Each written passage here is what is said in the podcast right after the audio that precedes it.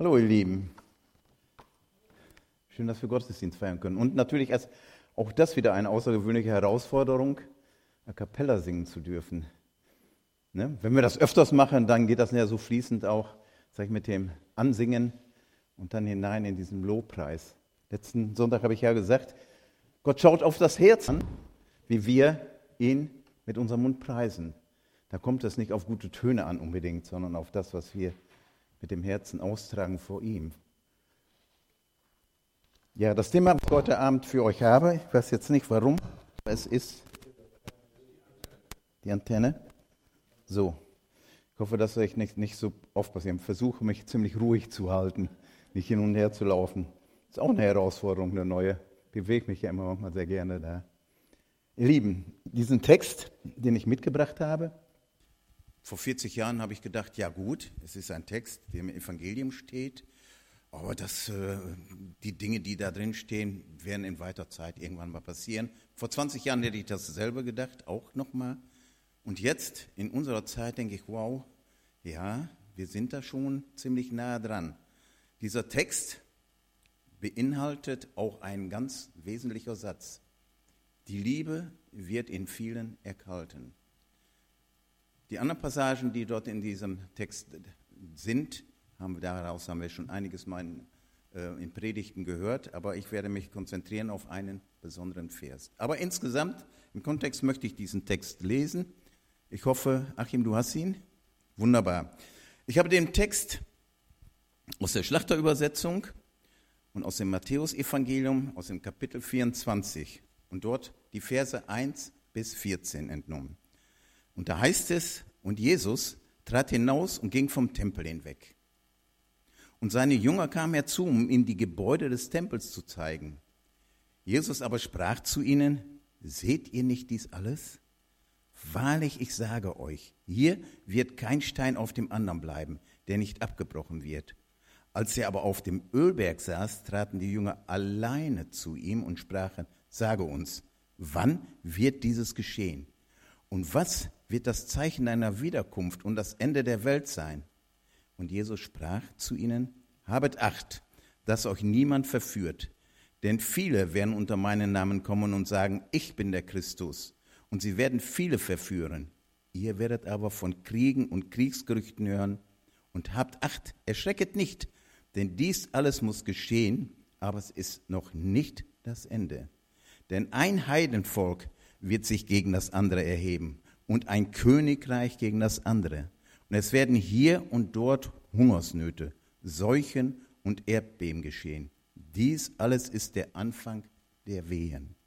Dann wird man euch der Drangsal preisgeben und euch töten und ihr werdet gehasst sein von allen Heidenvölkern um meines Namens willen. Und dann werden viele Anstoß nehmen an einander verraten und einander hassen. Und es werden viele falsche Propheten auftreten und werden viele verführen. Und nun, und weil die Gesetzlosigkeit überhand nimmt, wird die Liebe in vielen erkalten. Wer aber ausharrt bis ans Ende, der wird gerettet werden. Und dieses Evangelium vom Reiche wird in der ganzen Welt verkündigt werden, zum Zeugnis für alle Heidenvölker. Und dann wird das Ende kommen. Hier weist Jesus auf das Ende hin. Hier zeigt er Dinge auf, die geschehen werden. Und wir sehen gerade auch jetzt in unserer Zeit viele Parallelen, in denen das alles schon passiert. Da sind unzählige von Noten, die über diesen Erdenkreis gehen. Täglich werden wir übersät mit Hiobs-Nachrichten. Und noch deutlicher zeigt es uns der Vers 12. Die Liebe wird in vielen erkalten. Man ist doch über diesen Vers sehr geschockt. Und ich denke, dass es den Jüngern ähnlich ergangen ist. Eben noch haben sie ihre Bewunderung über den Tempelbau in Jerusalem Raum gegeben und da bedrängt sie Jesus mit Zerstörungsfantasien und zerreißt damit auch die inneren Bilder ihrer Bewunderung.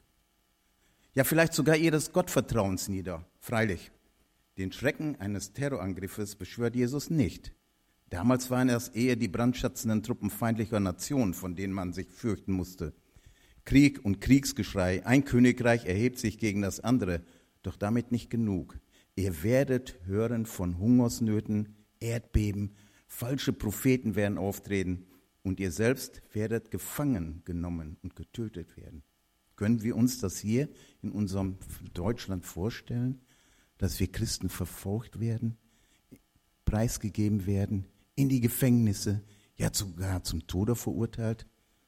Die Todesstrafe gibt es ja hier nicht in der westlichen Welt, aber sagt mal ehrlich, haben wir nicht zu danken, in einer Freiheit leben zu können, wo wir frei uns zu Gott bekennen können?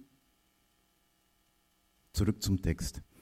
Die Liste der Grausamkeiten, die Jesus aufzählt, nimmt kein Ende. Und da passt es genau hinein in diese Zeit. Jesus Schilderung ist heute brandaktuell. Und auch genau das, was uns die Nachrichten in den Medien täglich vor die Füße kippen. Und was willst du dem entgegensetzen? Was willst du tun? Du, der du ein Gotteskind bist. Wo ist denn deine Botschaft in allem dem? Wo ist denn dein? Und wo ist mein Evangelium?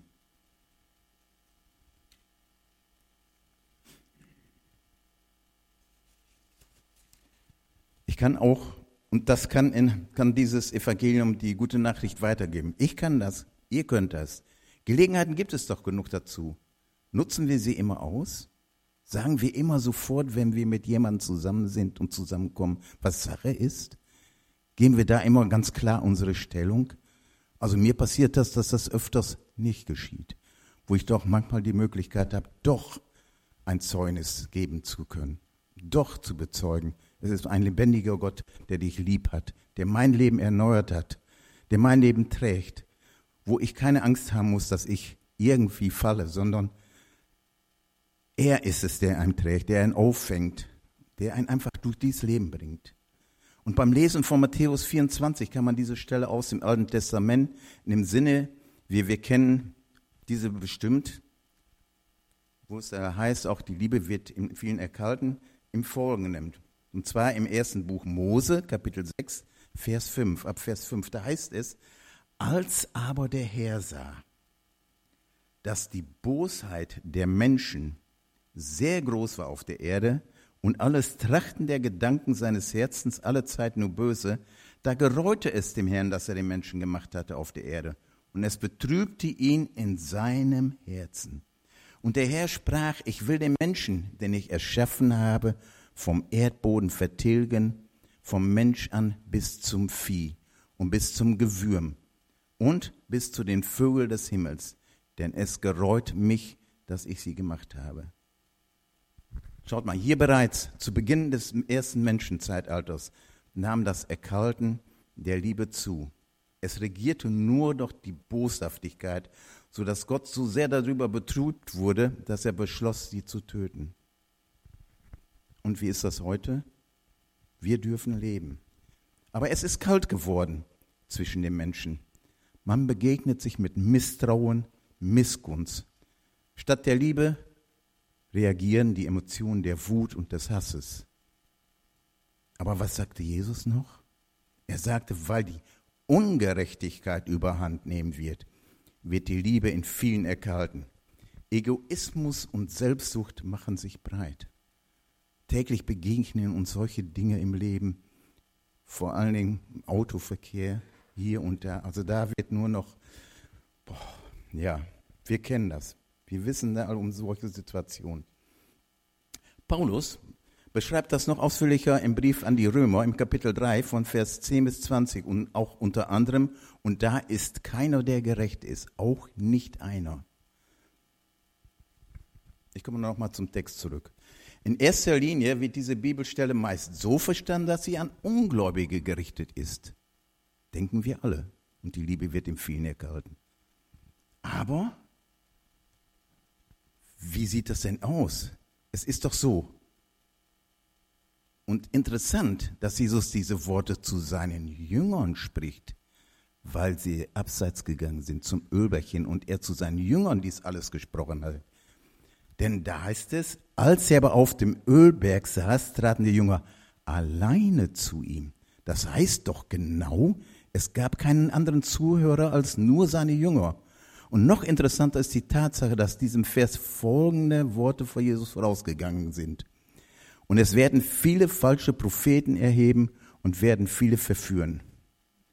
Nach meinem Verständnis richtet sich dieser Vers vorwiegend an die Christen der damaligen wie auch besonders in der jetzigen Zeit. Viele werden verführt durch falsche Propheten, was zur Folge hat, dass die Ungerechtigkeit überhand nehmen wird. Es scheint leider eine Tatsache, dass Christen oft die schwierigsten Zeitgenossen sind und draußen nicht selten unangenehm auffallen. Entgegen den ersten Christen, wie es in der Apostelgeschichte aufgezeigt wird, haben die heutigen Christen tendenziell keinen guten Ruf in dieser Welt. Es ist auch kein Wunder. Wenn es darum geht, andere zu verurteilen und zu bevormunden, dann sind wir Christen meist die Ersten, die sich melden. Oder sehe ich das falsch? Ich meine, hier in dieser unserer Gemeinde passiert das wahrscheinlich nicht. Aber ich ertappe mich dabei schon mal, dass ich da auch in diese Schiene hineingerate.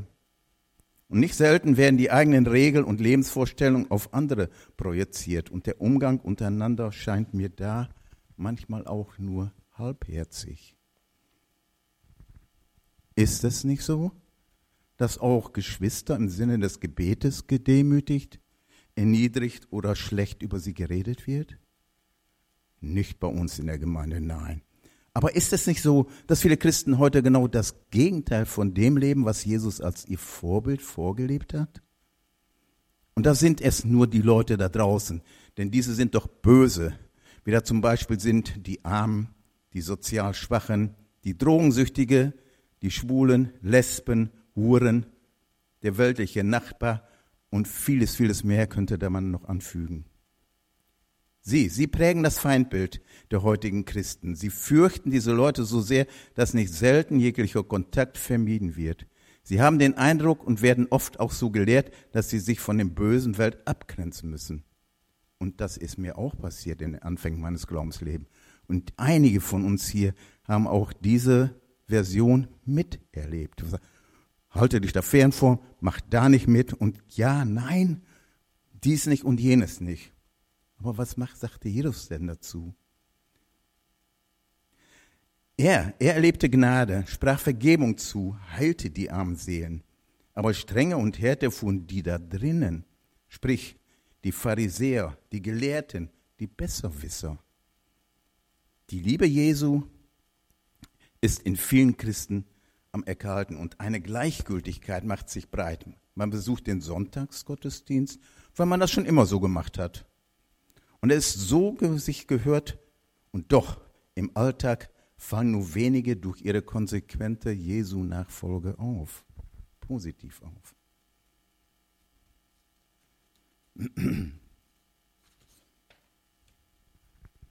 Dass Nachfolge Jesu in Wahrheit und Barmherzigkeit gegenüber den Schwachen geübt wird, wird nur von wenigen Christen gelebt. Aber ich denke, bei uns ist das anders. Aber was immer wieder auffällt, ist, dass vor allem Homosexuelle von den Christen auf schändliche Weise angegriffen werden. Bis dahin, dass man politisch gegen sie vorgeht. Nicht, dass ich dieses, diesen Lebensstil befürworte. Wir beginnen da ganz klar in der Schrift, wie, sich, äh, wie Gott das äh, sieht und wie er sich dazu stellt. Aber Menschenhass und Ablehnung, die, dem wir diesen Menschen entgegenbringen. Es ist auch für mich Wahrheit, dass die Bibel das Ausleben gleichgeschlechtlicher Sexualität als Sünde bezeichnet. Genauso werden auch Folgen das Reich Gottes nicht sehen. Solche, die schlechte Gedanken haben, geizig sind, Ehebrecher, Trunkenbolte und was so weiter im 1. Korinther im Kapitel 6 steht. Für Gott gibt es keine kleinen oder großen Sünden. Es hat sich mal jemand aufgeregt, dass es eine Kirche für Schwule und Lesben gibt. Von Aachen bis Zürich gibt es sowas. Na und? Ist es an uns zu richten?